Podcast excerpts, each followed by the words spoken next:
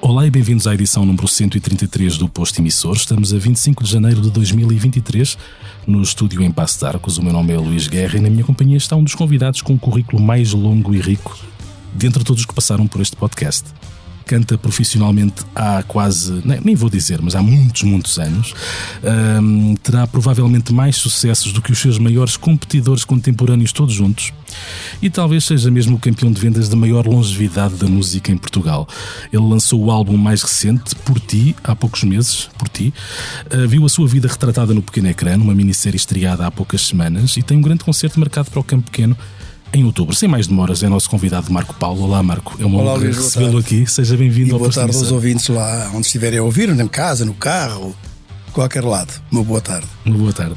Ou um bom dia ou uma boa noite, consoante a hora em que as pessoas decidirem ouvir esta nossa conversa. O Expresso faz 50 anos. Celebre connosco e torne-se assinante em expresso.pt sem saber que uma paixão anda agora dentro do meu coração. Desta vez podem dizer seja o que for, mas isto agora é mesmo amor. De quem fui, de quem sou, onde vou, só eu sei, mais ninguém sabe. Ninguém. Vamos começar a nossa conversa com o Marco Paulo, mais ou menos pelo princípio, por um pormenor biográfico que talvez não tenha assim tão pouca importância, creio eu, na sua vida. Porque em criança, por via da profissão do seu pai, eu creio que o Marco mudou várias vezes de casa. Mudei, andei muitas vezes com os mal às costas. Estes saltos entre diferentes ambientes não fez de si uma criança um bocado desenraizada, porque os amigos estiveram sempre a prazo, não é? Estavam num sítio, depois eh, já não eram os mesmos amigos no, no sítio a seguir. Uh, não esteve sempre à procura de uma estabilidade nessa altura que não se revelava duradoura. Ó oh, Luís, eu, eu saí do Alentejo muito miúdo. Eu era o tal chamado menino de toda a gente.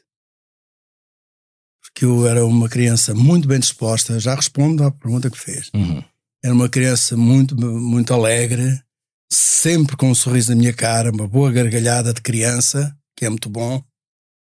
Não tinha riqueza, não tinha uh, brinquedos, não tinha férias, não tinha nada, a não ser as alentejanas que cantavam e andar descalço, ir para o campo mondar com elas e, ir para a escola onde o meu irmão mais velho andava.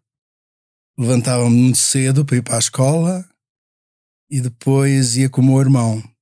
E vai-me perguntar: e porquê é que ia com o seu irmão se você não andava na escola? Uhum. Vamos a isso. Eu digo que eu não andava na escola porque a minha mãe também trabalhava, o meu pai também trabalhava. Eu não ficava na cama porque eu ia com o meu irmão mais velho. Porquê? Porque eu sabia que havia de faltar alguma criança. Se só faltava alguma criança, eu tinha o pequeno almoço. Uhum. sabia que um copo de leite e um pão com manteiga eu ia ter. Uhum. E portanto foi uma criança que que eu comecei a ver o horizonte das coisas muito jovem. Uh, Mas isso, se calhar, e isso levou-me sim, sim. a eu ter a sorte de, se não hoje, por exemplo, podia estar a, a fazer qualquer coisa no Alentejo, podia ser na minha terra, podia ser numa cidade do Alentejo, podia ser numa vila do Alentejo. Uhum. Por acaso nasci numa aldeia. Até quando é que está numa no... vila? Numa vila. Numa vila. Mourão é uma vila. Até quando é que está no Alentejo? Eu estou até aos 5 anos. E te, consegue ter memórias desses. desses Tenho. Uh, umas coisas assim meio episódicas. Como não? se fosse hoje. Ah, é? É. E, e, e, fui eu que narrei tudo, tudo, quer para os livros que já foram feitos meus, quer para. quer para, para a série, que assim uhum. que transmitiu há pouco tempo fui eu que narrei tudo à, às pessoas que estiveram, agora não me lembro o nome. É Vera Sacramento e, uh, e outra senhora, que eu agora não me lembro o nome. A Vera foi a que mais contactou comigo. Que eu narrei tudo desde esses 4, 5, 6, 7, a partir daí, narrei tudo. Ah, eu lembro-me, por exemplo, de, de pequenino, pequenino, dois aninhos, por exemplo, três, e a minha casa era uma casa pequenina, que eu quando vou Mourão vou logo visitar. Uh, hoje é de uns imigrantes, mas eu nem que seja à porta já fico feliz. suficiente para eu chegar à porta da minha casa onde eu nasci, eu já fico feliz por saber que eu nasci ali. Uhum. Mas gostava muito de lá entrar dentro, para ver se tudo aquilo que eu trago na minha cabeça Uhum. uh, ainda continua na mesma. E nunca aconteceu? Nunca, Não, nunca lhe tive abriram, nunca lhe abriram a porta. Nunca me abriram a porta da minha casa. E eu gostava tanto, tanto. Assim como tenho saudades dos meus professores, Uhum. assim como, embora em em Mourão eu não tivesse andado na escola, como lhe digo, Sim, ia, cinco, ia com o meu irmão, pronto, Uhum. tomava o pequeno almoço e vinha novamente para casa. Ah, mas eu estava ah, da minha casa, eu lembro-me, por exemplo, que a minha casa onde eu nasci era uma casa hum, térrea. Portanto, eu, eu levantava-me da cama, Uhum. punha os pés no chão e a casa era terra batida. Uhum. Havia muitas casas assim nessa altura. Sim. Uhum. Terra batida, daquela que se fazia sim, sim, com sim. Um, um, um ferro e para, Uhum. para, para a terra ficar eh, lisa. Perdão. E eu, eu lembro-me disso tão bem.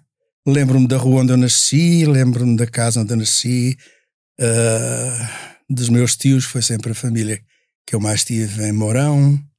Meus tios, lembro-me da casa, casa ao lado da segunda casa que eu tive depois de ter nascido, que eu tive não, onde eu morei. Uhum.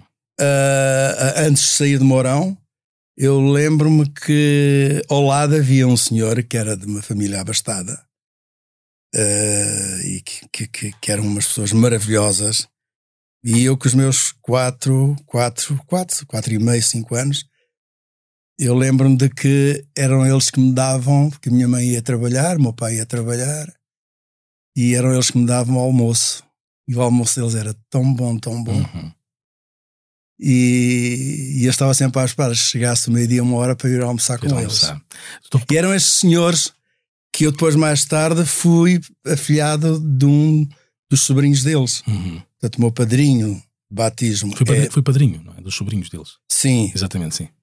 Que infelizmente já faleceu. Uhum. Madrinha e padrinho já faleceram.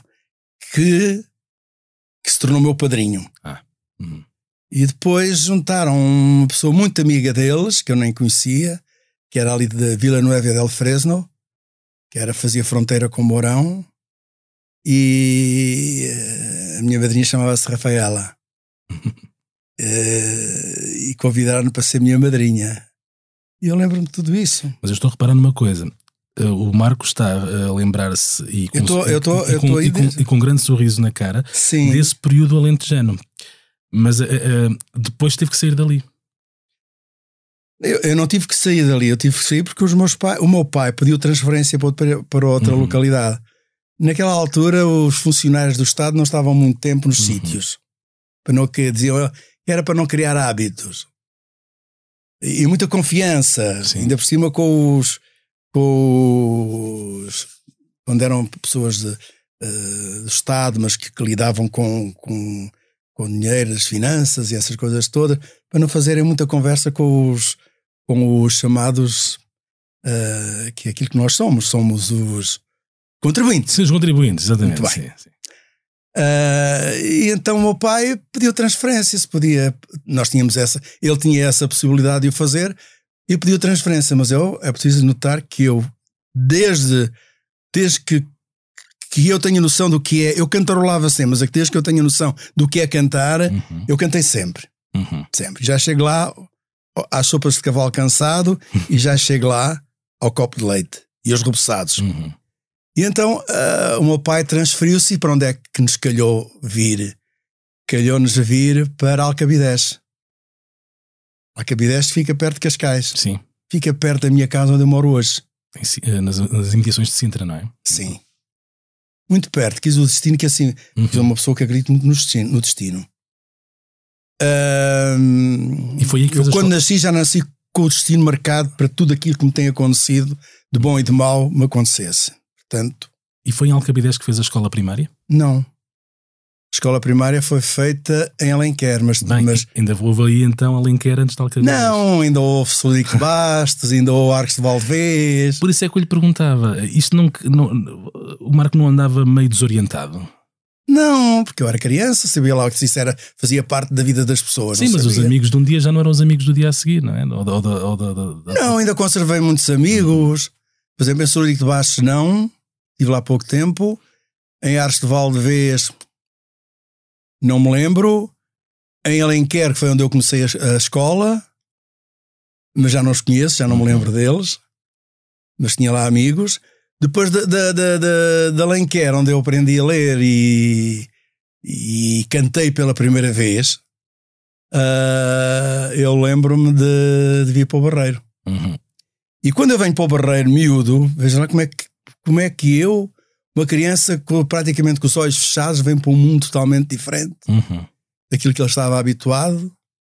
E eu vejo, hum, eu e os meus irmãos, o meu pai e minha mãe, viemos numa caminhoneta de transporte de, de, de, de mobília. Uhum. E a primeira coisa que eu perguntei ao senhor que, que, que nos transportava era se no Barreiro havia algum local onde eu pudesse cantar. Uhum. Trazia essa preocupação já. Sim. Mas eu tinha aí os meus. eh, os meus que Cinco anos. Depois eu saí de lá com cinco anos. Ahm, não, não, de, de, de, de- do, do, de Alenquer, eu peço imensa desculpa porque eu não posso Sim, ter sim, tudo sim, ahm, eu lembro que saí do, do, Alen- do, de Alenquer, tinha os meus 16 anos. Uhum. Exato. Pronto, com 16 anos já era espigadote, portanto já podia fazer essa pergunta ao senhor. E ele disse-me que sim. Disse que no Barreiro que havia muitas coletividades, havia muitos locais onde não podia cantar, Uhum. e, e assim aconteceu. Portanto, veja, veja ah, ah, ah, os, os, os- os ouvintes e o Luís, veja, eu venho do Alentejo, por isso é que eu acredito no destino. As coisas estão programadas assim. Assim como os meus irmãos, nenhum deles canta, e fui o único que nasci com a voz que os Uhum. portugueses conhecem. Eu venho, eu venho de, de Mourão, por perto de Lisboa, de Lisboa vou lá para o Minho, ah, estou no Minho, depois venho novamente para perto de Lisboa, venho para Alenquer, ali eu começam a haver festas de verão e eu começo a partilhar, a, a participar nelas, Uhum. e eu comecei por mostrar um casamento. Eu comecei, eu comecei por me mostrar Uhum. num casamento. Foi um senhor que me ouviu cantar à porta do casamento. Eu andava a jogar a bola de trapos Uhum.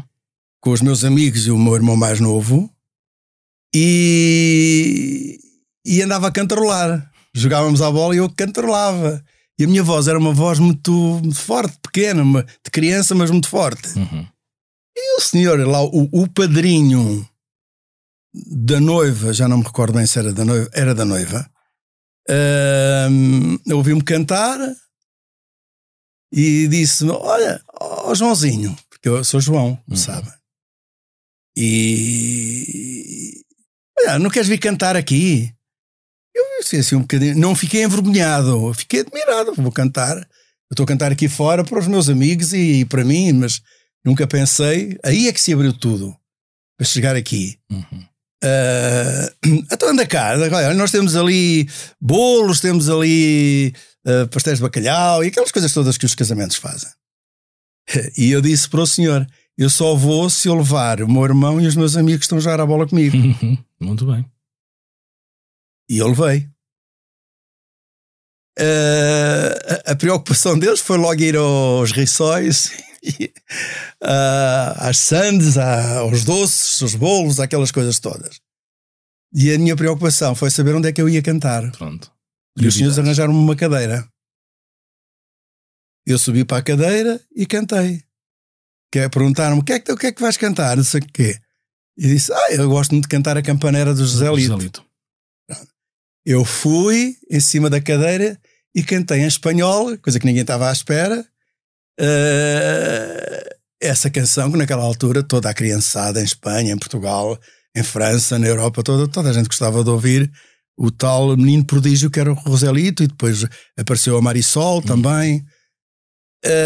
E eu cantei, quer dizer, aquelas pessoas no casamento ficaram, sei lá, se as outras que, que não eram do se as outras pessoas que me ouviam cantar na rua uh, a brincar ficavam, uh, pronto, ficavam contentes.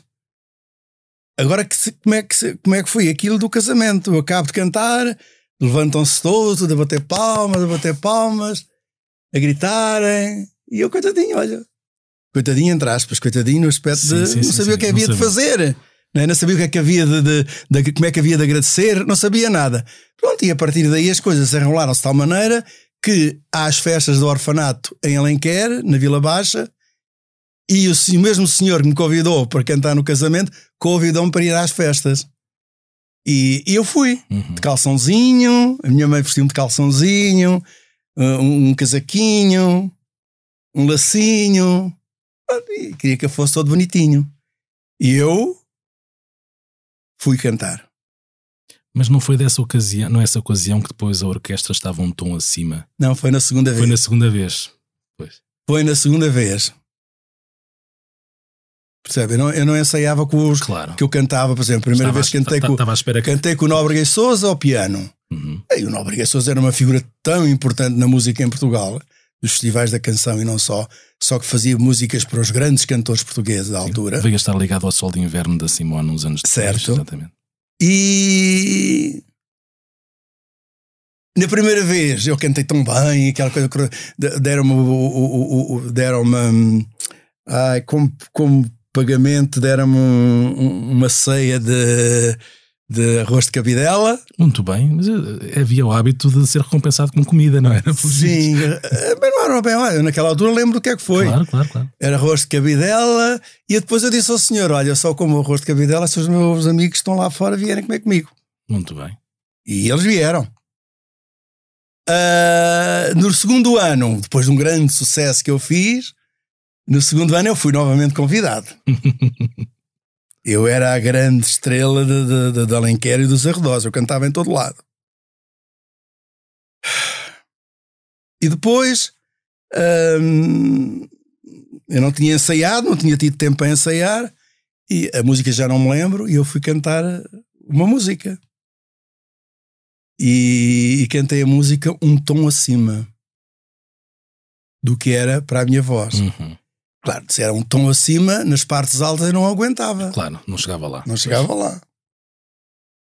Eu fiquei tão triste, fiquei tão magoado de não estar a cantar como tinha cantado no ano anterior, que eu assim que saí do palco, corri, corri, corri, corri, corri aquela parte toda da Vila Baixa, da Vila, da, da Vila de Baixo, de, de Alenquer, uhum. corri tanto, fui para casa, deitei-me, chorei, chorei, chorei, chorei, chorei, até os meus pais chegarem a casa. Pronto, e depois vi que, que as coisas não eram assim tão fáceis como pareciam. E eu comecei logo a pensar: espera aí, não. Há os dias bons e há os dias menos bons. Pois. Eu já era criança, eu ainda era criança. Engraçado. Pronto, depois aí as coisas começaram a se dar até que eu vim para o Barreiro. Do Barreiro comecei a frequentá-los, a vir a Lisboa, a, atravessava, atravessava de barco, era meia hora, vinha os meus ensaios, porque eu precisava de cantar com um instrumento musical. Uhum. Eu sabia lá que era um instrumento musical, eu não sabia.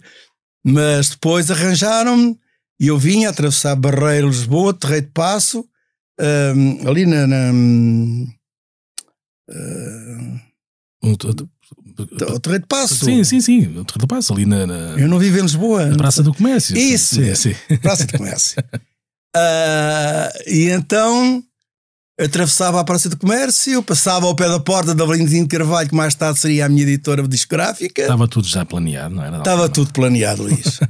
e vou para uma senhora, que era uma grande figura do teatro, que ensinava as pessoas a cantarem acompanhadas por um instrumento. Agora repare, eu cantava acompanhado ao piano, tudo bem. Uhum. Passado uns anos, eu venho a cantar com uma orquestra de 120 músicos do Zé Calvário.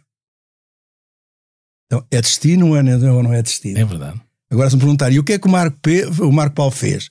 Fiz nada. Ah, alguma coisa fez. Era a minha voz? Sim, sim, sim. É a mesma coisa que hoje.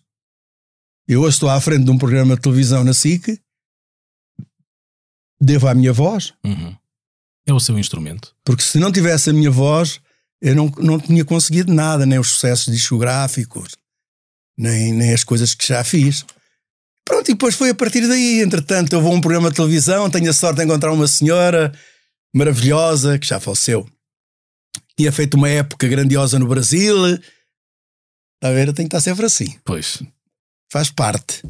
Uh, no Brasil, a Cidália Meirelles, que era um duo muito famoso no Brasil, uh, que eram portuguesas, eram duas irmãs portuguesas, duas ou três, que me ouviu cantar na casa dessa senhora e depois convidou-me. Disse assim: Olha, tu não gostavas de ir ao meu programa? Eu disse: Eu oh, gostava, mas tenho que pedir ao meu pai. Sem autorização do meu pai, eu não posso ir. E ela pediu ao secretário para falar com o meu pai, eu dei-lhe o número de telefone, falou com o meu pai, e o meu pai disse que não era com, ela, com ele, era com a minha mãe. Claro, eu a partir daí já sabia que tinha autorização. Uh, do meu pai, talvez não. Uh, e pronto, e depois a partir daí eu fui ao programa da Cidália, que era assim que se chamava, uhum. Cidália do Catulá, que era Brasil e Portugal. Uhum. E a Valentim de Carvalho, que, que, sei lá tinha as grandes figuras Mas ainda, eu ainda não queria chegar aí. Não então. chegar aí. Falou, falou do seu pai, eu tinha aqui uma pergunta para, para, para, lhe fazer sobre isso. Um, porque o Marco já falou sobre o assunto. A, a, relação que tinha com a sua mãe não era igual à relação que tinha com o seu pai. O, o pai um pai naquela altura era uma figura, um pai, seja o seu, fosse o seu, fosse de outra pessoa certo. qualquer. Era sempre uma pessoa mais austera, mais. Uh, mais castradora certo. da liberdade do, dos filhos e, e, o Marco não... Mas não era por mal que eles faziam isso. Uh, mas o Marco uh, lembra-se, por exemplo, de que o seu pai não, não apreciava especificamente um, uma sensibilidade artística. Não era bem, não apreciava. Ele não queria na família uh, artistas, fosse de que género fosse. E porquê? Porque ele via que os artistas viviam todos muito mal. Uhum viviam todos muito mal. E eu queria que os filhos, fosse uma profissão, fosse, fosse daquilo que fosse, tivessem um futuro. Uhum. Mas o Marco mais. Uma profissão normal. Sim. Para ele. Para ele. Mas eu nunca vi o meu pai, embora na série pareça que, pareça que ele foi um pai muito rígido. Ele não queria era que não queria músicas lá em casa, não queria ninguém a cantar nem a tocar.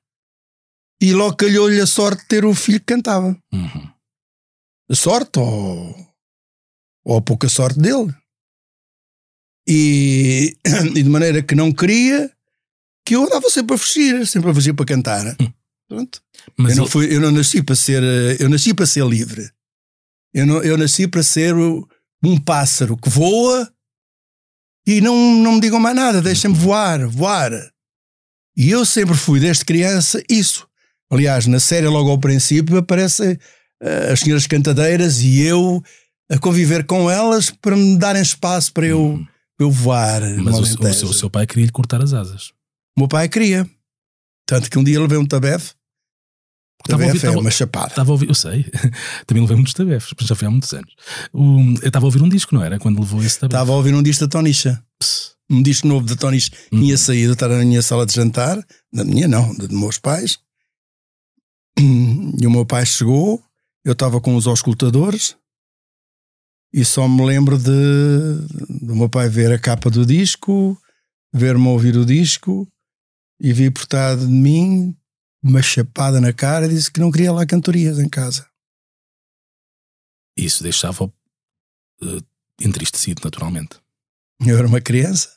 Pois ainda marca mais, não é? Porque e, a criança assume que está a fazer algo de errado. Sim, e o meu pai, embora nos pudesse facilitar tudo dentro das posses dele, das possibilidades dele, o meu pai não queria o meu mal, o meu pai queria o meu bem. E por isso é que ele queria sempre que eu fosse empregado de escritório, uhum. que eu fosse para as finanças, uh, fizesse aquilo que ele fez. Uhum. Mas quando diz isso, Marco, diga-me uma coisa: quando diz isso, não está a querer confortar-se sobretudo a si próprio, ou seja, a conseguir viver melhor com a ideia. A desculpá-lo, no fundo, desculpar o seu pai, desculpar para, o meu pai. Para, conseguir, para o próprio Marco conseguir lidar melhor com a mágoa que sentiu. Não, eu não senti mágoa. Eu sentia era que não merecia. Não merecia. Mas isso não foi Se só... eu era uma criança, eu queria. Por isso é que eu digo muitas vezes aos pais: a uma criança nunca se pode dizer, ah, eu quero ser sapateiro, e o outro diz, eu quero ser advogado. Mas, é uma essa, opinião. mas é uma- essa, essa retração não, não com aconteceu. muito respeito aos advogados e aos Claro, sapateiros. claro, claro. Mas segundo o, Ma- o próprio Marco já foi contando, essa retração por parte do seu pai não aconteceu só durante o período da infância, não. Ele foi sempre uma pessoa um bocadinho. Sim, sim, nem, nem nunca assisti um foi- nem nunca assisti um concerto Era de poucos meu. carinhos também, não é? Assim. E era, não, não, não era de, Como é que ele nunca assistiu um os concerto? Eu lembro-me de ter ido para a tropa, fui para a tropa e depois fui para a Guiné, tive 18 meses na Guiné, em Bissau, não estive no mato.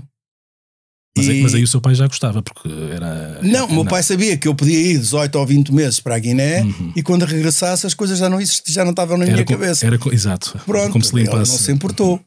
Mas também foi a única pessoa que não me deu um beijo, foi o meu pai. Isso. Isso custou muito. Tinha 18 anos. Isso custou muito. ah, e fiquei com uma mágoa muito grande. E depois, mais tarde, aconteceu outra vez a mesma coisa. E o meu pai disse para eu dar. para dar beijinhos à minha mãe, para dar beijos à minha mãe. Disse: Mas o, pai, o pai é meu pai. Que é que, porque é que eu não lhe posso dar um beijo? Ah, dá à tua mãe.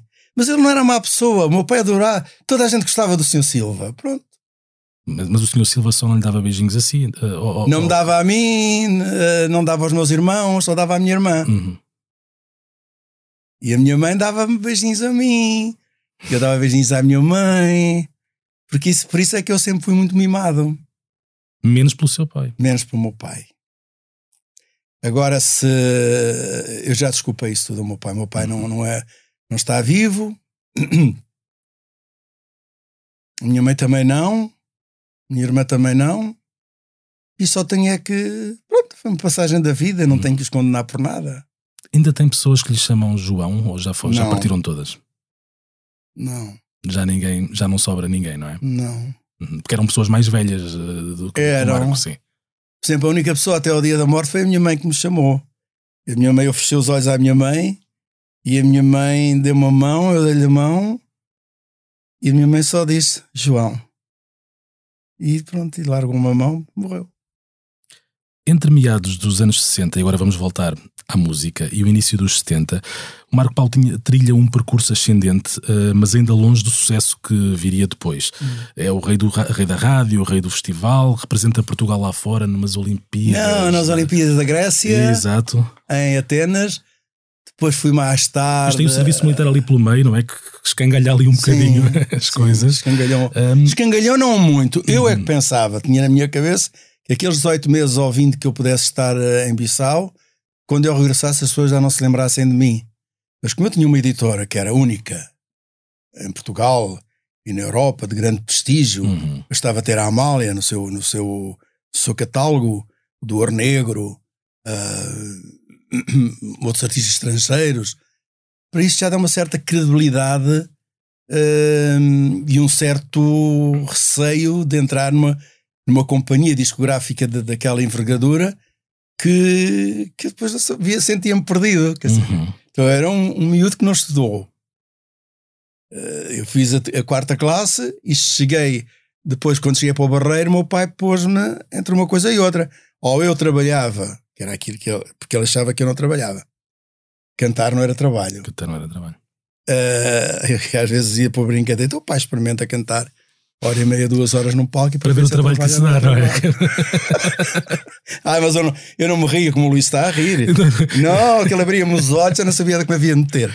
E depois, eh, isso foi, foi a pergunta: como é que foi? Uh, portanto, uh, aliás, a pergunta eu ainda não tinha concluído. Estava aqui a fazer um pequeno percurso entre os 60 e os 70, depois vem em que é o rei do festival, é o rei não sei o quê, vai às Olimpíadas de Atenas. Tem- Depois, mais tarde, fui a OT, a Miami. E, e foi lá que eu descobri uma grande canção, qual foi a canção que descobriu na OTI? Maravilhoso Coração. Ah, pois foi. eu descobri lá o Maravilhoso Que vinha Coração. italiano, não era? Não, espanhol. Espanhol, espanhol. É verdade. Não.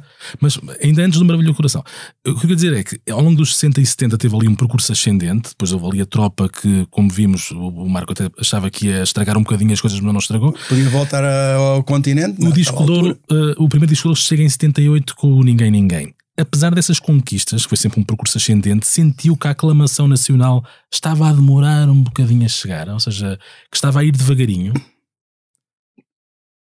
Não, as pessoas também não me conheciam muito. E depois eu tive uns anos sem, sem ir à televisão. E eu perguntei à minha editora para perguntar à direção de programas da RTP, que era o único canal que existia, porque é que eu não ia à televisão. Estamos, eu a falar, vendi- estamos a falar do período a seguir ao 25 de Abril, não é? Possivelmente. Não, Não, antes. antes, ainda antes. Antes. Sim. Porque a seguir ao 25 de Abril entraram as privadas. Ah, não foi logo a seguir. Hum? Não, foi uns anos depois. Sim, sim, sim. Não, 25 de Abril Uns anos 74. depois, 10 ou. Mas quando fala, quando fala em privadas, as televisões? Sim, os canais de televisão. 18 anos depois. 18 anos 18 depois. anos depois, sim. é que eu voltei à, à televisão e à RTP como colaborador, que eu tive dois anos a colaborar com a RTP eh, durante dois anos. Foram os anos em que eu apresentei o Aulon, uh, Aulon Marco Eu Paulo. tenho, Sim, agora. eu tenho dois amores, não é? Eu tenho das honras com Marco Paulo e música no coração com Marco Paulo. Mas estamos a andar muito depressa, ainda não, ainda não chegamos aos anos 90.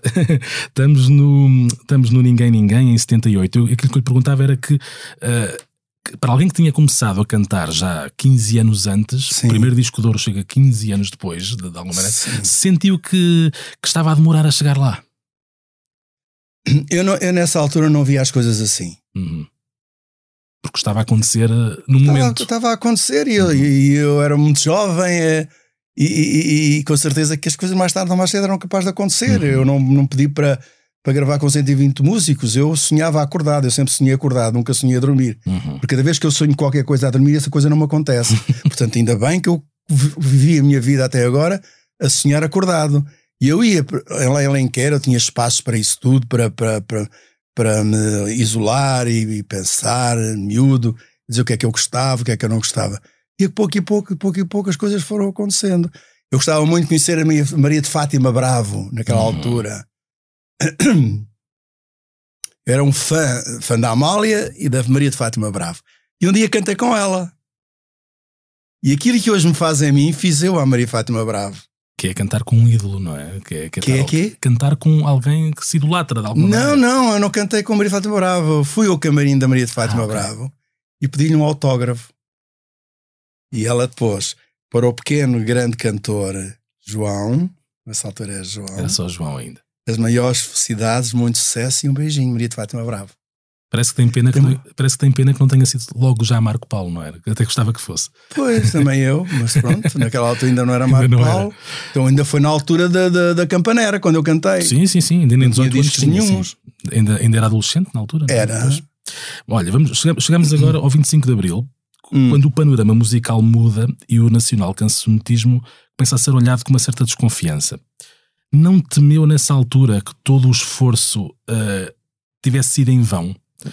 Que, que o país lhe tinha trocado as voltas Eu e que o Marco mais, Paulo... eu tive mais receio quando fui para a Guiné, Hum, na tropa, sim.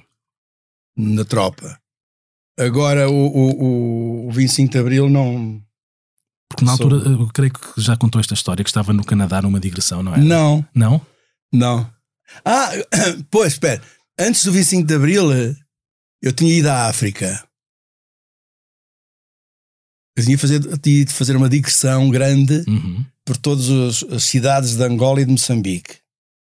E quando eu regressei, era para voltar novamente no ano a seguir. Uhum. Em set- Em 74. Sim. Fui em 73, Uhum. em 74. Deu-se o 25 de Abril, não fui, fui para o Canadá. Uhum. Fui para o Canadá, para Toronto, quando deu 25 de Abril.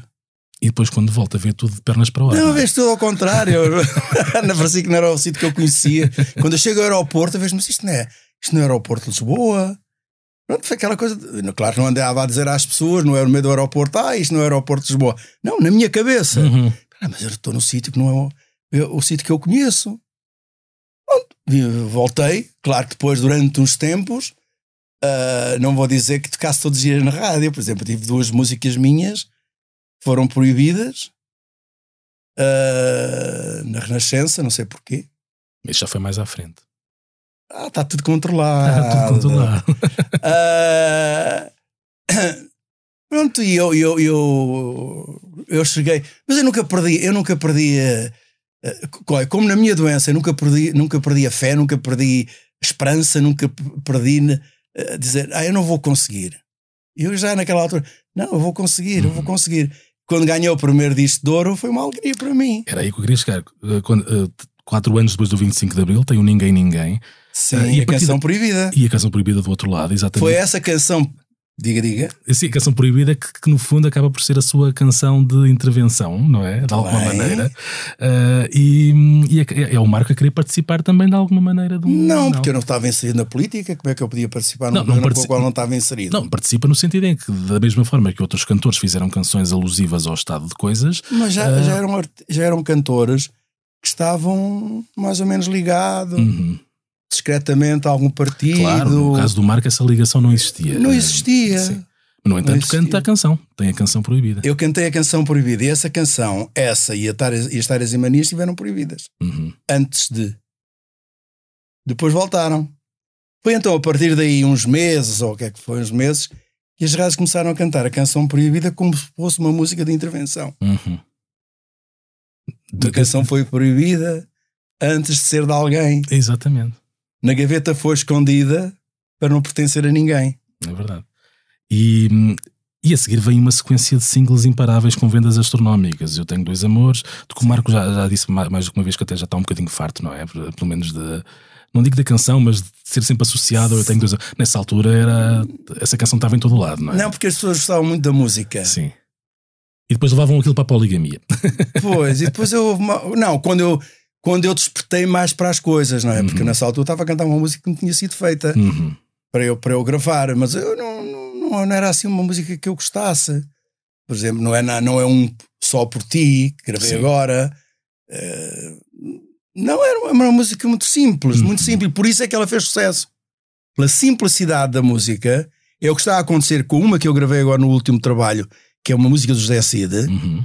que é a canção da minha vida, em que ele retrata em três minutos tem sido a minha vida. E essa simplicidade é, E, é e- reconhecida. e- e a por- melodia Uhum. é de tal maneira, nós chamamos orelhuda. Sim. É quando as pessoas ouvem uma, duas vezes e já conhecem, E já. já ficam com a música no ouvido. Ah, vai acontecer de certeza absoluta com esta música Uhum. do Zé. Mas dizia eu então, as vendas astronómicas do Eu Tenho Dois Amores, o Mais e Mais Amor, da Anitta, da Morena Mornita, Está no ouvido de todos os portugueses. tornou-se provavelmente nessa altura a maior estrela da canção portuguesa, mas também é nessa altura que uma certa ala da sociedade começa a menosprezá-lo. Como se estivesse a fazer uma música que não era eh, digna de um certo bom eu não gosto. faço músicas. Pronto, como a se- cantar se música. estivesse a cantar umas músicas que não eram dignas de um certo bom gosto. Hum. Ahm, E agora? de repente parece que o seu êxito acabou por separar as águas. De um lado tinha os grandes fãs, mas do outro lado tinha os, os críticos, que eventualmente só apareceram também porque o Marco teve sucesso. Hum, Quem é que se incomodava realmente consigo? quem é que Quem eram as pessoas que se incomodava? incomodavam realmente consigo? De onde é que vinham essas, essas críticas? Mas a minha vida essas- foi sempre feita assim. Hoje continua a ser o Ah, mesmo. hoje é um bocadinho mais unânime, não é? Sim, mas repara, qualquer coisa que eu faça que possa despertar a atenção das- do grande público é a mesma coisa. Vá às redes sociais e vê. Em que eu próprio Sim. digo assim: meu Deus do céu, como é que eu passo de, de, de, de, de, eh, de cavalo a burro? Sim, mas as redes é? sociais é, é uma selva à parte. Eu tenho, Sim. eu tenho a teoria de que um vídeo. Mas de- eu não digo que eu veja eu tenho- ou que eu vá ler, eu não vou ler essas coisas. Para mim é lixo. Ah, mas contam-me, e eu disse: "Ai, por amor de Deus, não me contem, que eu quero ser feliz. É melhor. Eu quero ser feliz. E estar-me a ouvir essas coisas, eu nunca pensei que, pronto, que as pessoas, quando eu comecei o aula ao Marco Paulo, o programa de televisão, caiu-me o Carmo e a Trindade em cima. Mas porquê? Com uma guerra aqui tão perto, estão-se a preocupar comigo? Quê? Porque eu apresento um programa. Eu há não sei quantos anos atrás apresentei dois na RTP e ninguém, ninguém ficou mal impressionado. Mas, mas repara, isso é um marco agora com um certo, uma certa bagagem, com uma certa carapaça que já conseguiu construir Sim. e uma capacidade de lidar com essas coisas. Há 40 anos, se calhar, havia coisas que o, que o incomodavam. Eu lembro-me, por exemplo, de uma situação e o Marco, eh, eu acho que na altura ficou sentido com a pessoa em causa, foi no 1, 2, 3. Sim, essa, E- essa e- atenção, ficou o- na memória de muita gente. E o, e o, e o, Marco eh, responde com uma bufetada de luva branca, que é enquanto eu vou agora contar a- a- sumariamente a história para que as pessoas saibam do que é que estamos a falar. Eles sabem, ainda se lembram de certeza o, absoluta. O Marco foi convidado para ir lá cantar e de repente, depois, Sim. quando veio falar com o Carlos Cruz, com o apresentador do programa, Sim. eh, ele diz-lhe na cara, com, Eu não gosto com de pouca si, elegância, gosto de ouvir não, cantar. não gosto de si, não gosto de ouvir cantar. Exatamente. Eu respondi, e o, e o mas Marco, eu sou seu fã e gosto de si. Exatamente. É uma, uma ótima resposta. eh, No entanto. Agora, se me quiser que eu vá embora, eu vou-me embora. E ele respondeu-me. Mas eu sei que o Marco Paulo tem muita gente em Portugal que gosta de si. Uhum. Pronto. Mas não foi para casa a pensar no assunto? Fui. Bocadinho. Pois. Não pensei muito. Mas não se faz. Pare, isso não se faz. Eu posso não gostar de si e não vou lá. Ou então não convido. Exato. Eu não convido ninguém para a minha casa para ser enxovalhado. Uhum. Naquela, naquela altura. Ah, e depois o que, é, que- o que é que foi também? Mas eu agora não estou aqui a lavar a roupa suja, não quero nada disso, eu tenho muito respeito pelas pessoas. E, e- e já lá vai e não tem nada que estar a, a lembrar-me de coisas que não, não, não me interessam absolutamente nada. Ah, ah, Eu achei graça, isto, isto até tem, tem piada, porque eu tinha os cabelos aos caracóis. Todo o Portugal sabe isso. Uhum. E, e eram caracóis que nunca entrei numa cabeleireira ou num cabeleireiro para fazer caracóis. Nunca! E tudo aquilo que eu tiver a dizer aqui é pela alma da minha mãe, Uhum. do meu pai e da minha irmã. Nunca tinha entrado. Era o meu próprio cabelo que era assim. Ah, e ele disse para o Mário Martins, para o meu produtor nessa altura: Ah, mas ele só vem se puser o cabelo liso. O Mário Martins levou-me ao Vitor Hugo e o Vitor Hugo esticou-me o cabelo, tirou-me os caracóis e e eu fui ao programa. Falamos. Não, não, não, não, uma coisa eu fiz. Foi os caracóis, não é? Uhum. Fui lá, esticaram-me o cabelo. tá, tá, tá, tá, tá, tá, tá. Se fosse agora, não fazia. E. e, e Por isso, é- por depois, isso é que há pouco estava a falar. Hoje tem uma certa carapaça e uma forma mais forte de lidar com as coisas. não, oh, Noutros Rui, eu não tempos- tenho carapaça nenhuma, eu sou assim mesmo. Uhum. Eu, quando fui para. para eh, não vamos esquecer de- de- de- dos caracóis, do que o Mário Martins depois me disse. Uhum. Eh, eu, quando fui para a SIC, foi uma coisa que eu disse ao Daniel de Oliveira: não me ponham a apresentar um programa que não seja eu. Eu sou assim, assim, assim, assim, diver- divertido, bem disposto, sempre a rir, sempre a dar uma boa gargalhada, sempre a divertir-me. Tá, tá, tá, tá, tá. Não quero criar num programa de três. Eu comecei com cinco horas, eh, depois veio para quatro, depois veio para. Atualmente são três. E eh, eu quis ser tal e qual como eu era Uhum. porque isso não tinha acontecido nos programas anteriores. Nos programas anteriores da RTP, eu tinha tudo em teleponto. Portanto, Pois. eu tinha que dizer tudo aquilo E parecia mais artificial. um bocadinho mais artificial, mais boneco. Era Sim. um tipo de um boneco que estava a dizer aquilo que os outros queriam que eu dissesse. Uhum. Se, eu, se eu digo qualquer coisa que não está certa, é natural, eu não tenho estudos. Uhum. Não andei, eh, numa universidade, não andei. Fiz segundo ano de comercial no Barreiro, que era para, para ir para, para um escritório que o meu pai queria, não é? Mas agora quem quer o Marco Paulo já não quer mudar o Marco Paulo, quer o Marco Paulo tal Não. como, tal como ele é. Certo. Pois. Pronto, e, e o Daniel disse: sim, senhora. E o que é que o Marco Paulo gostava, gostava de voltar a, a- gostava de ter um programa de que género? Olha, eu adorava de partilhar a minha casa com os portugueses e com os meus fãs. Coisa mais natural da vida. Uhum. Não é, não é partilhar, ter isto, ter aquilo, ter aquilo outro. Eu já canto há muitos anos. Eu já paguei muitos impostos. Felizmente também fui pago. Pago. Uhum. Portanto, eu faço do meu dinheiro aquilo que eu quero. Toda a gente sabe onde é que eu ganho o meu dinheiro.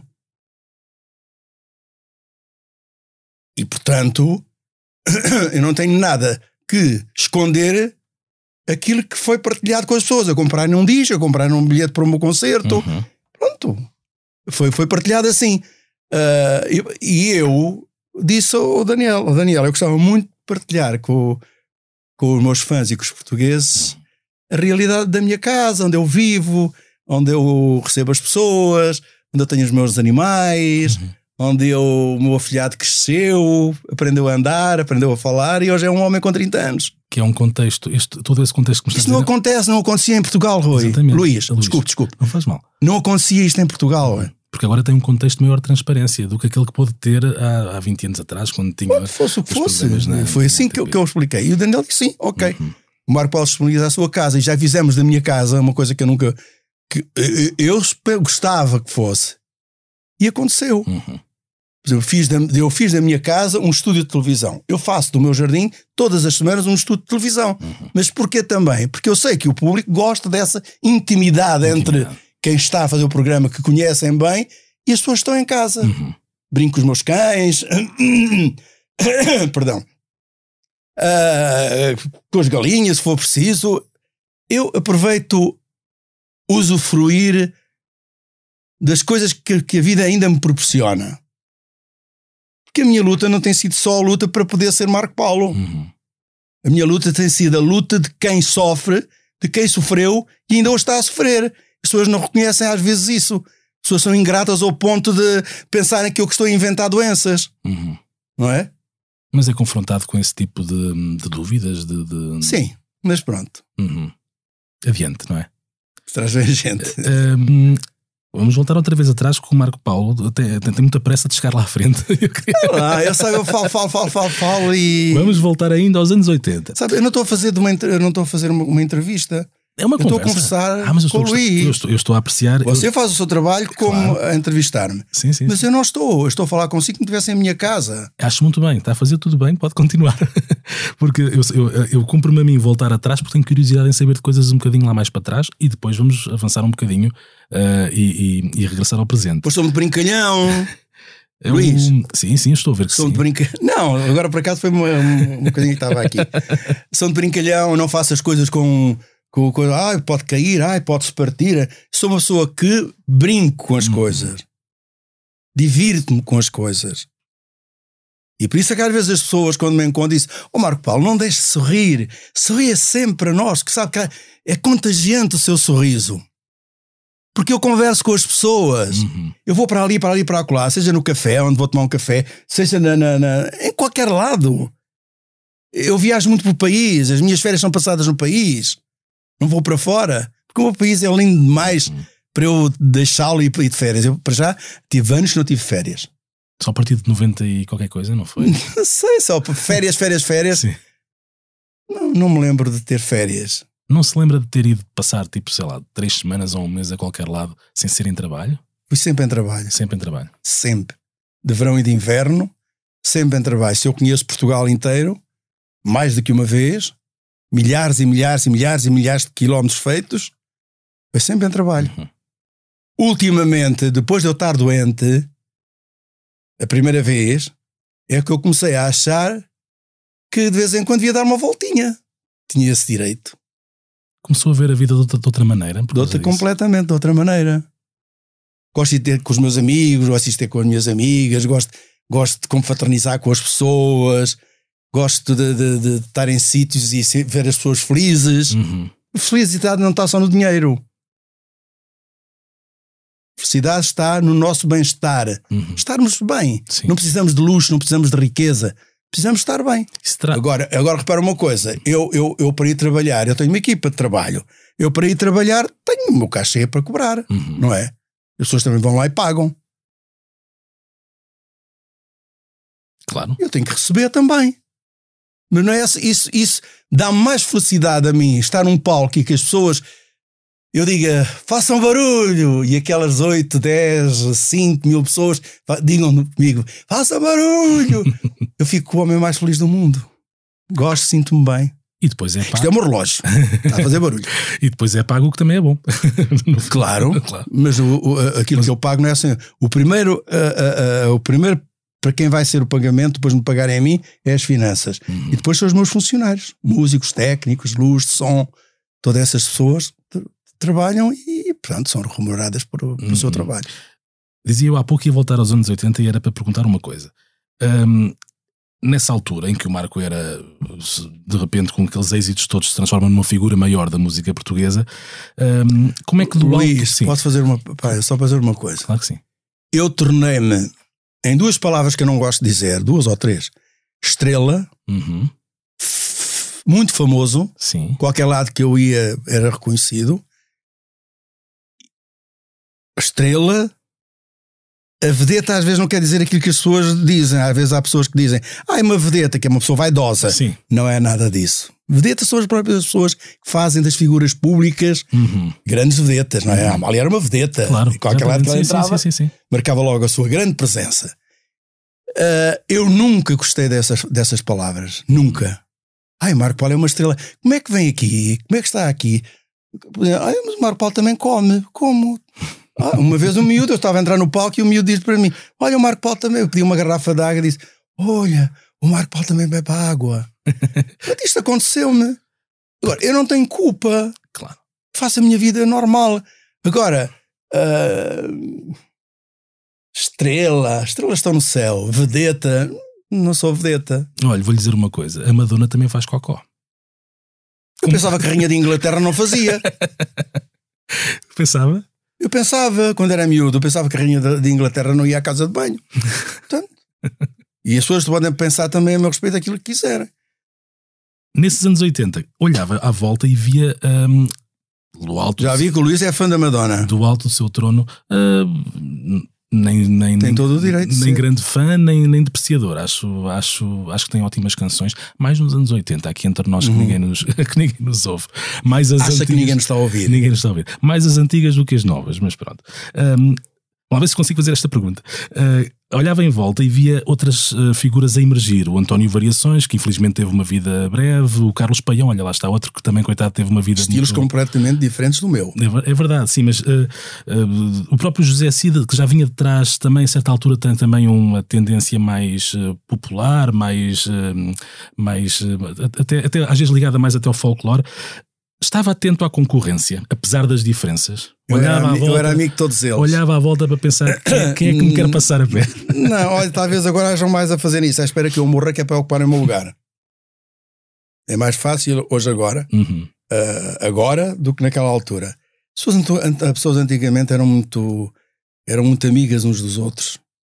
Eu lembro de ter partilhado dois ou três concertos com, com, com o António Variações, com, com o Carlos Paião. Uhum uh, com a Amália. Ainda me lembro quando eu apresentei a, a minha mãe à Amália.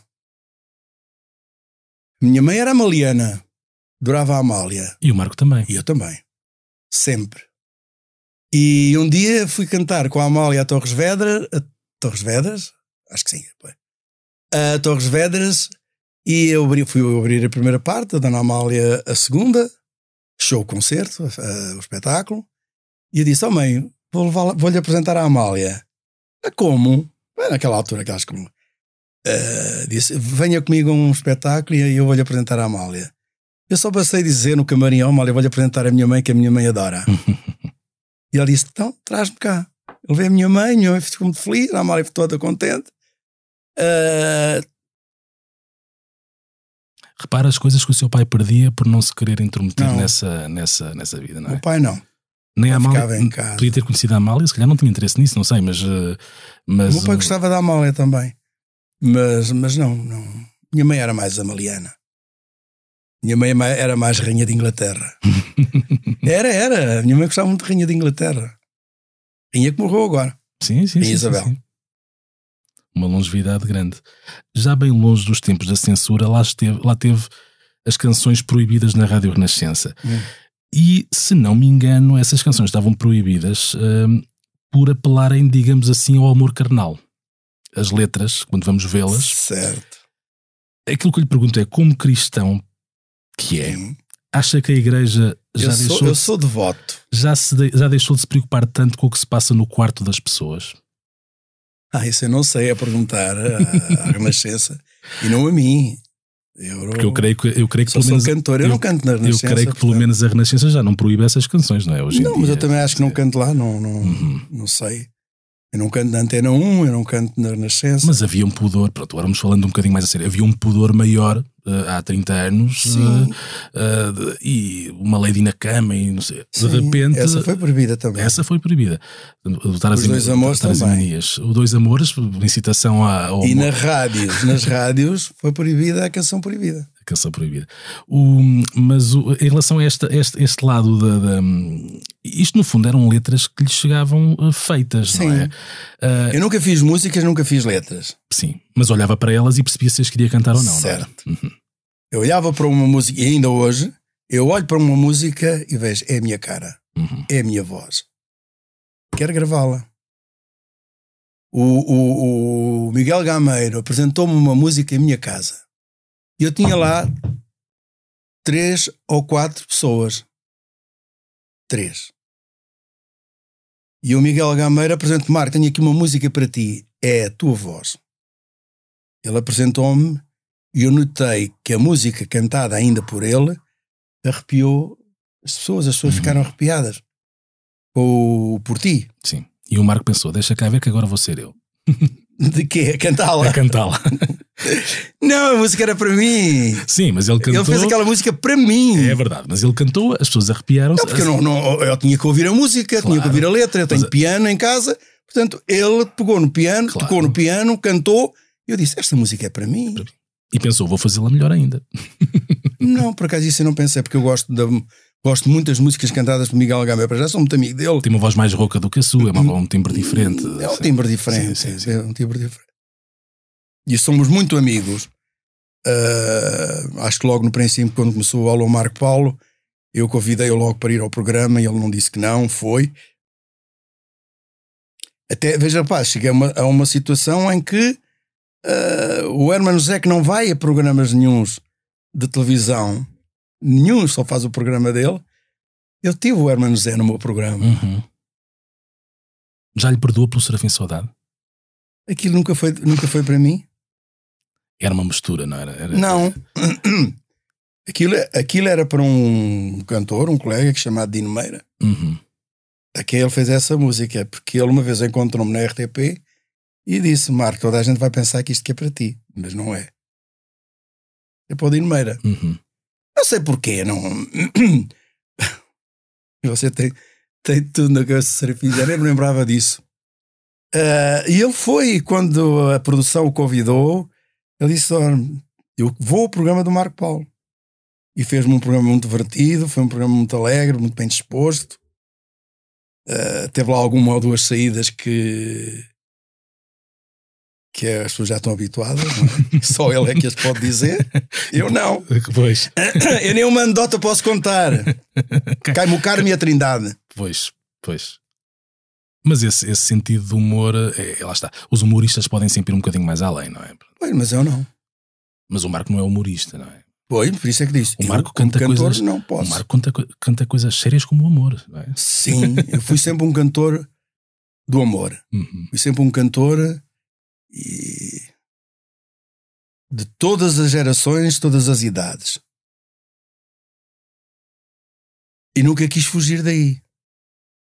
Por exemplo, eu ouvi uma música que me mandaram do Brasil. Normalmente no meu repertório discográfico tem sempre músicas calmas, músicas. Pronto, uhum. eu gosto de cantar. Eu gosto de cantar à capela. Gosto de cantar ou só com um piano, ou, não, não quero ter grande orquestra, quero cantar só com um piano.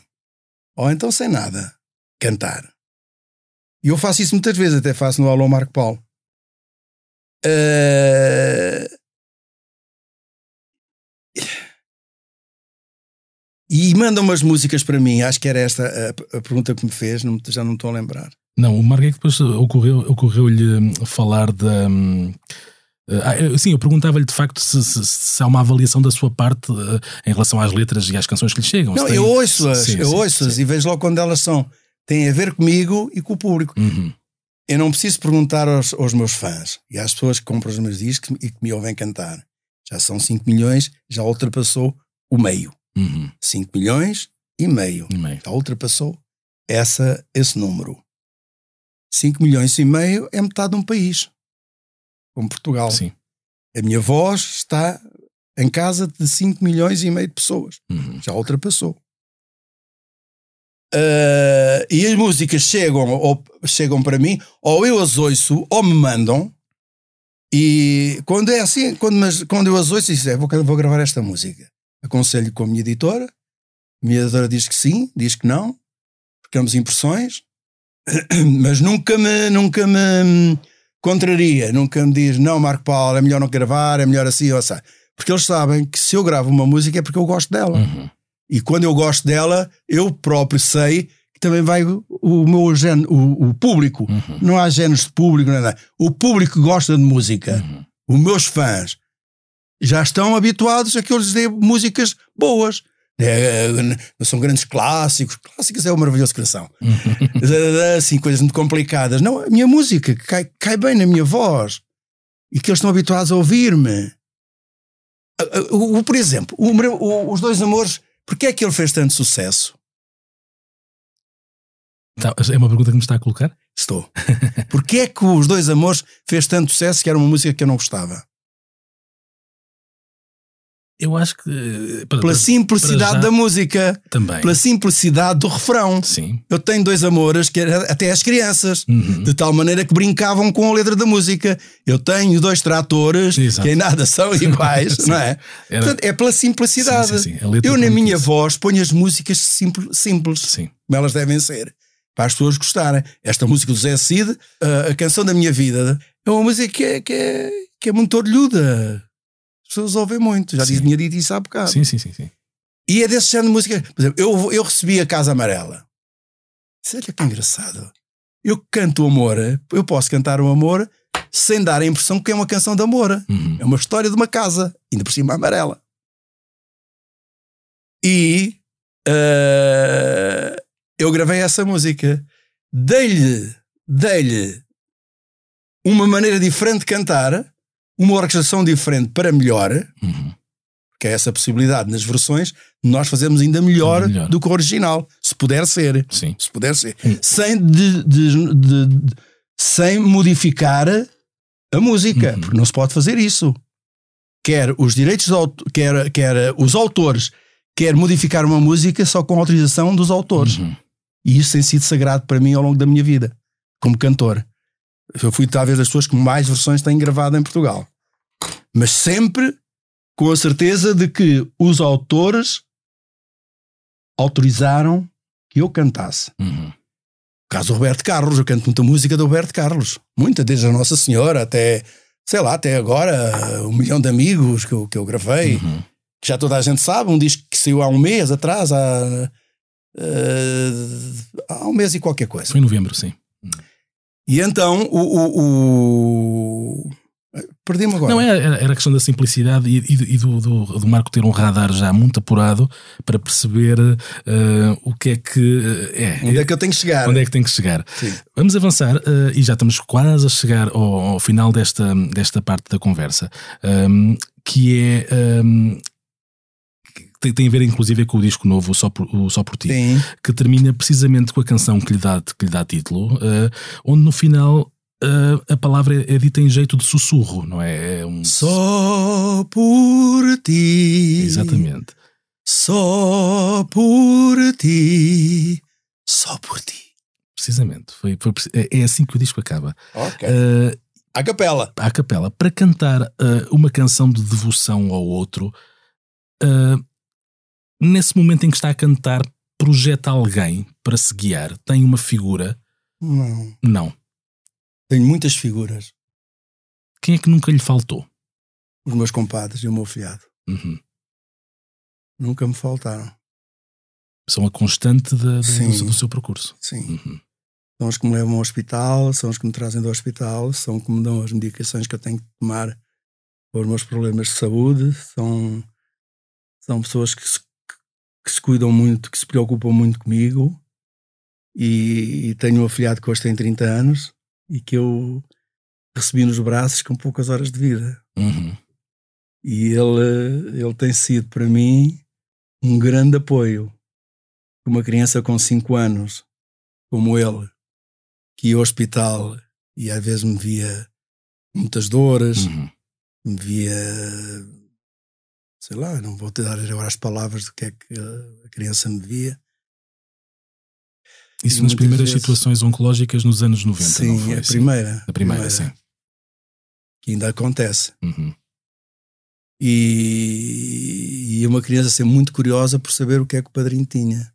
Quando eu fiquei sem cabelo, uh, fiquei careca, ele perguntava muito o, o médico que me acompanhava, uhum. infelizmente já não, não está connosco, Dr. Alves da Cunha, porque é que o padrinho não tinha cabelo e porque é que o padrinho chorava e porque é que o padrinho sofria. Sofria, quer dizer, ele tinha de outra maneira, uhum. mas era a intenção dele era dizer porque é que o padrinho sofria, sofria tanto. Uhum. Mas ele já não vai cantar.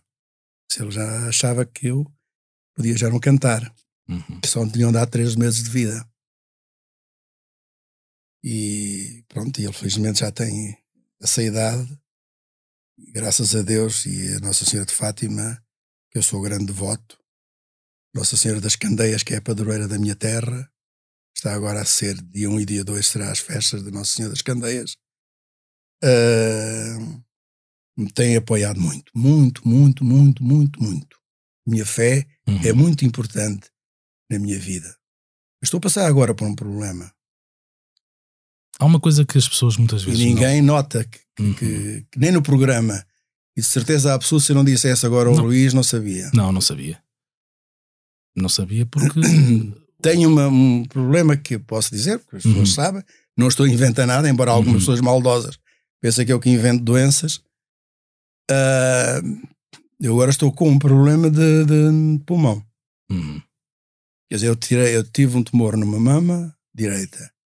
Isso até é bom que possamos falar nisso. Sim, claro que sim, claro que sim. Os homens precisam de ser alertados para essas coisas.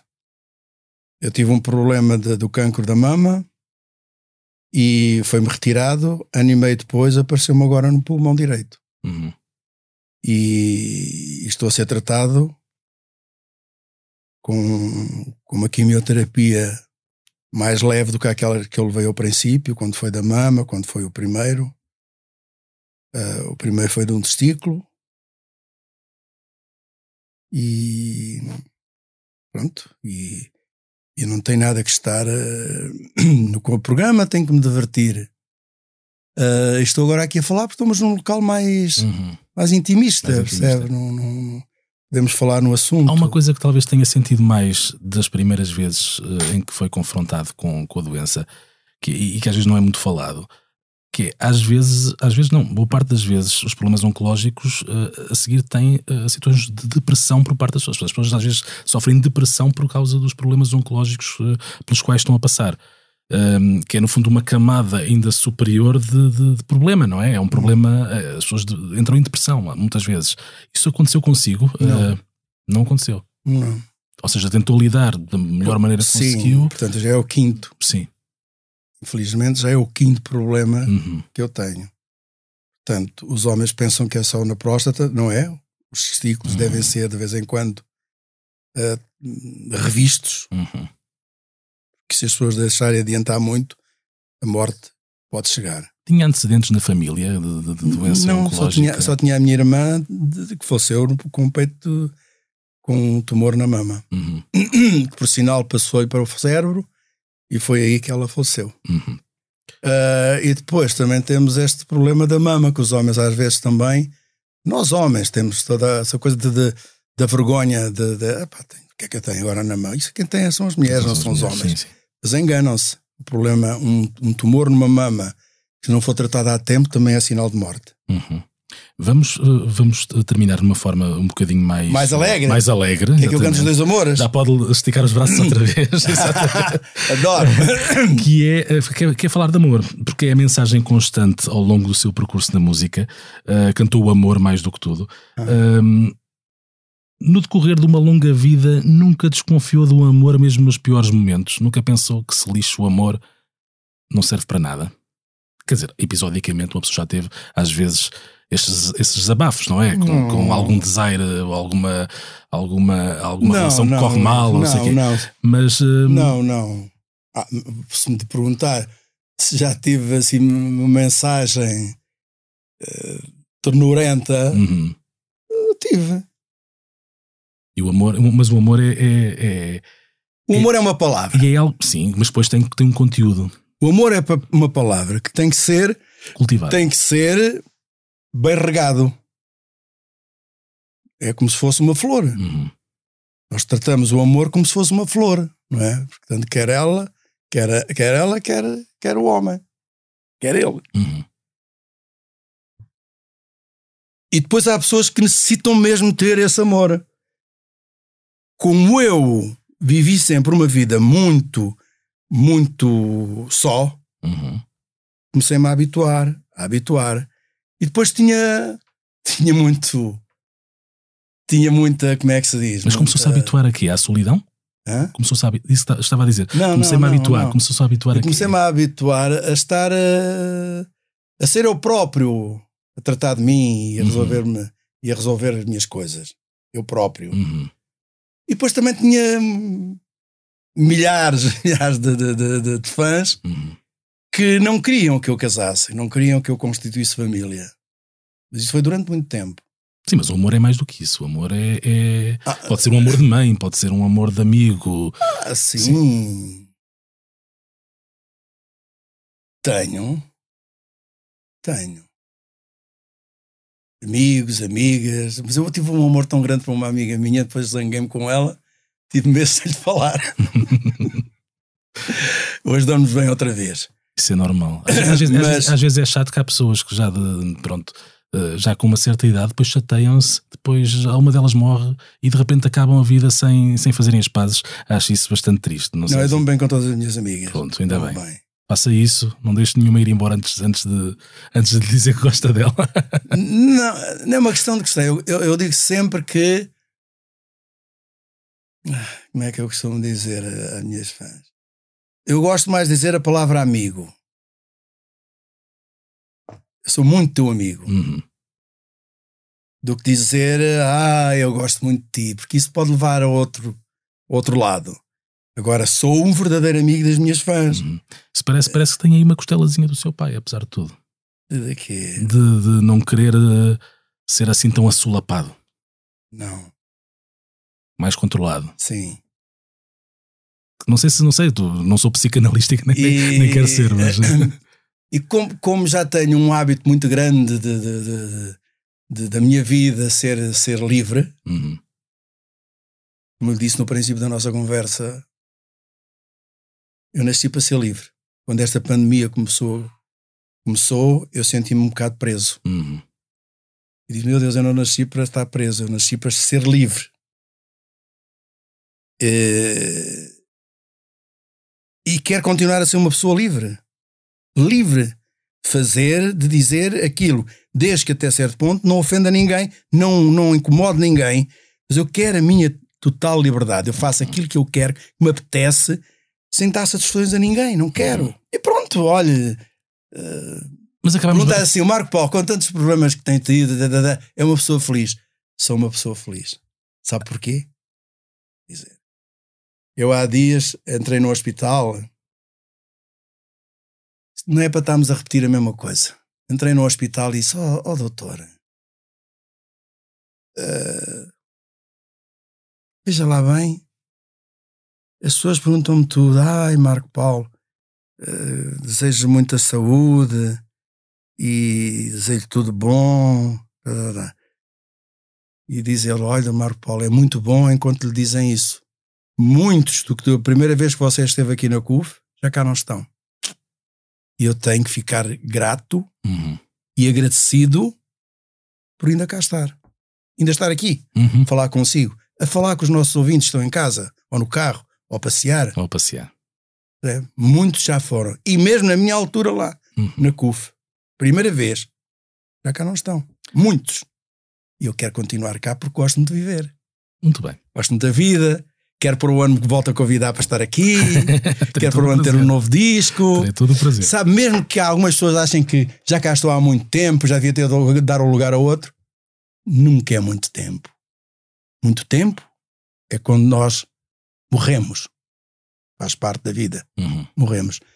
E porquê é que eu hei de dar o lugar a outro se nunca ninguém me deu o lugar deles? Uhum. É ou não é? Nunca me deu lugar, ninguém me deu lugar. Eu tive que trabalhar para chegar aqui. Uhum. Ah, dar, dar o lugar aos mais novos, não sei o que, não sei o que mais. Porquê? Que trabalhem para isso? Ainda quer cá continuar mais uns tempinhos. Não. Olha, eu vou dizer uma coisa que nunca disse a ninguém e que não disse, ainda não disse. Eu só disse à minha promotora. Hoje, precisamente. Uhum. Há coisas que no dia 21 de outubro eu vou dizer pela primeira vez. Uhum. No concerto, só para elucidar, Sim, no, no, concerto, concerto do Campo do Pequeno. Campo Pequeno. Sagres, né? Sagres Campo Pequeno. Sagres Campo Pequeno. Eu já cantei no Super Rock. Na Super Boca Arena do, Arena Porto. do Porto, o Pavilhão Rosa Mota. Sim. E agora este vai ser no Sagres, No Sagres. Campo Pequeno. E nessa altura, E nessa altura, se eu achar que eu devo fazer, ainda vou ver o ambiente, vou ver o que é que as coisas, o que é que as coisas vão, vão correndo. não me diga que no fim vai dizer que foi, que foi a última vez. Não posso dizer agora. Uhum. Porque também ainda não sabe. Uh, não posso dizer Luís. Foram daqueles desabafos que eu tive com a, com a minha promotora, foi precisamente algumas coisas que eu estou pronto para no dia 21 de outubro poder dizer, mas tenho que o dizer primeiro às minhas fãs. Uhum. Tenho que, não tenho o direito de ir para uma revista ou para um jornal ou vir aqui à rádio e dizer que é muito sério. Uhum. É muito sério. Eu vou, eu vou tocar no coração de milhares de pessoas. Uhum. mas vai ser com muita verdade e com muita sinceridade, e muita sinceridade, sinceridade que eu vou dizer. Uhum. Pode-me custar muito, pode-me vir a custar muito, mas é elas em primeiro lugar que eu vou ter que dizer, não é mais ninguém. Pois cada um faça, faça o seu trabalho, mas eu, é às minhas fãs, foram aquelas que fizeram a minha carreira, foram aquelas que compraram milhares de discos meus, que vão aos meus concertos, que gritam, sei lá, que me- quando eu estou doente me mandam imensas coisas, quando eu faço anos repletam a minha casa de flores, uma maneira de, de, de- de me dizerem que estão presentes. São essas a que eu vou dizer em primeira mão, embora publicamente, Uhum. o que é que vai ser a minha vida a partir daqui. Vamos ver. Marco, vou deixá-lo agora descansar um bocadinho, respirar um bocadinho. Só agora. Só agora. Ah, já estou a falar há tanto tempo. Vamos voltar a falar só um bocadinho mais para o final.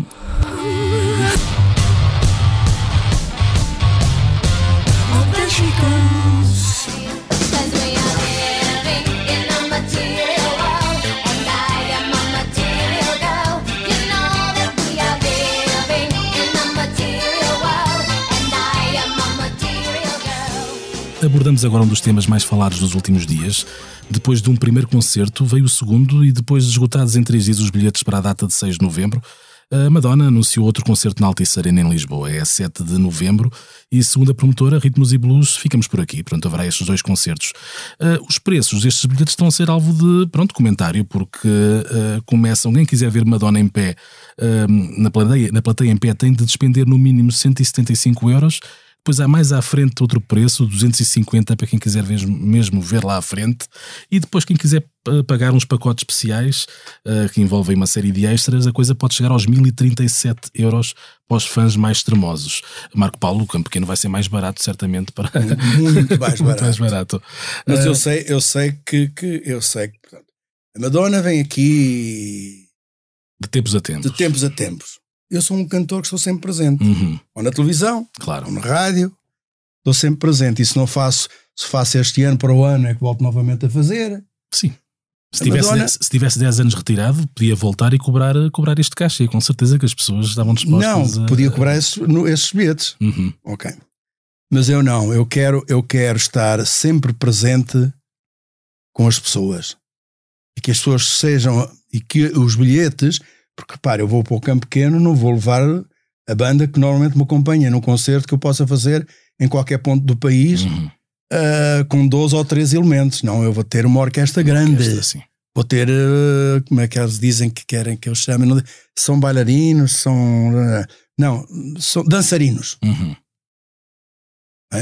Vou ter uh, muito engraçados. Muito engraçado. Tudo gente muito jovem. Uhum. Entre os 16, 15, 16, 17, 20 anos. Ah, vou ter essa tal orquestra. Isso tudo tem que ser pago. O campo pequeno é pago. Os, os, os técnicos de som, os técnicos de luzes. Vou ter um, é totalmente diferente do que um espetáculo normal. Mas os, os mais caros meus são 45 euros. São os mais baratos quase dos da Madonna. É verdade. Mas pronto. Os meus, depois vai aos 45, 35, Uhum. 30.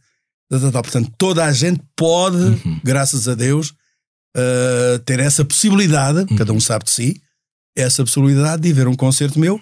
Possi- Possivelmente poderá ser uh, a continuação, poderá ser o último, não sei.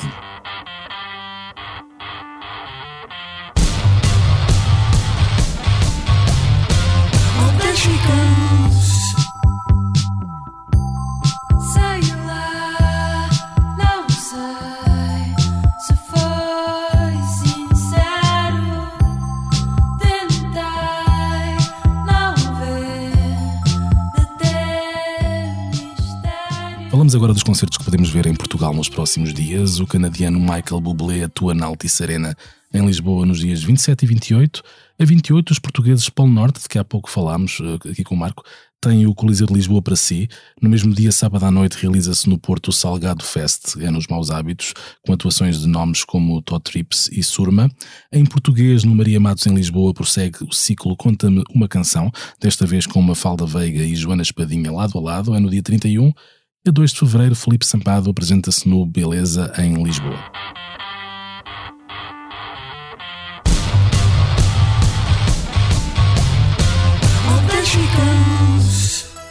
Tão longe, contudo estivemos tão perto do amor que julgamos tão certo. Foi um sonho mais que por mim passou. Chegamos assim ao final de mais um posto emissor. Muito obrigado ao Marco Paulo por tão gentilmente Muito obrigado, Luís. ter correspondido ao nosso repto. Foi um convidado muito generoso. Uh, foi um prazer recebê-lo no posto emissor. Uh, eu sou o Luís Guerra. Os temas de abertura e conclusão são da autoria de Legendary Tiger Man e a sonoplastia e edição multimédia esteve a cargo de João Martins.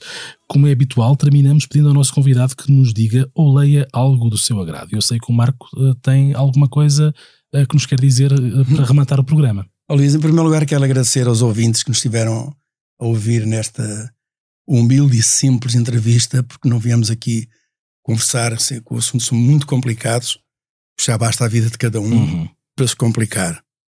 Uh, mas agradecer-lhe o convite, em meu nome, da minha editora espacial, uh, à minha produtora, a Paula, que está sempre comigo, e e eu vou dizer uma, uma frase que me foi dita por uma minha fã. Uma vez disse-me assim, uma vez não, há pouco tempo disse: Posso gostar muito de ti, posso ser sempre tua fã, mas até o último dia da minha vida não me vou esquecer.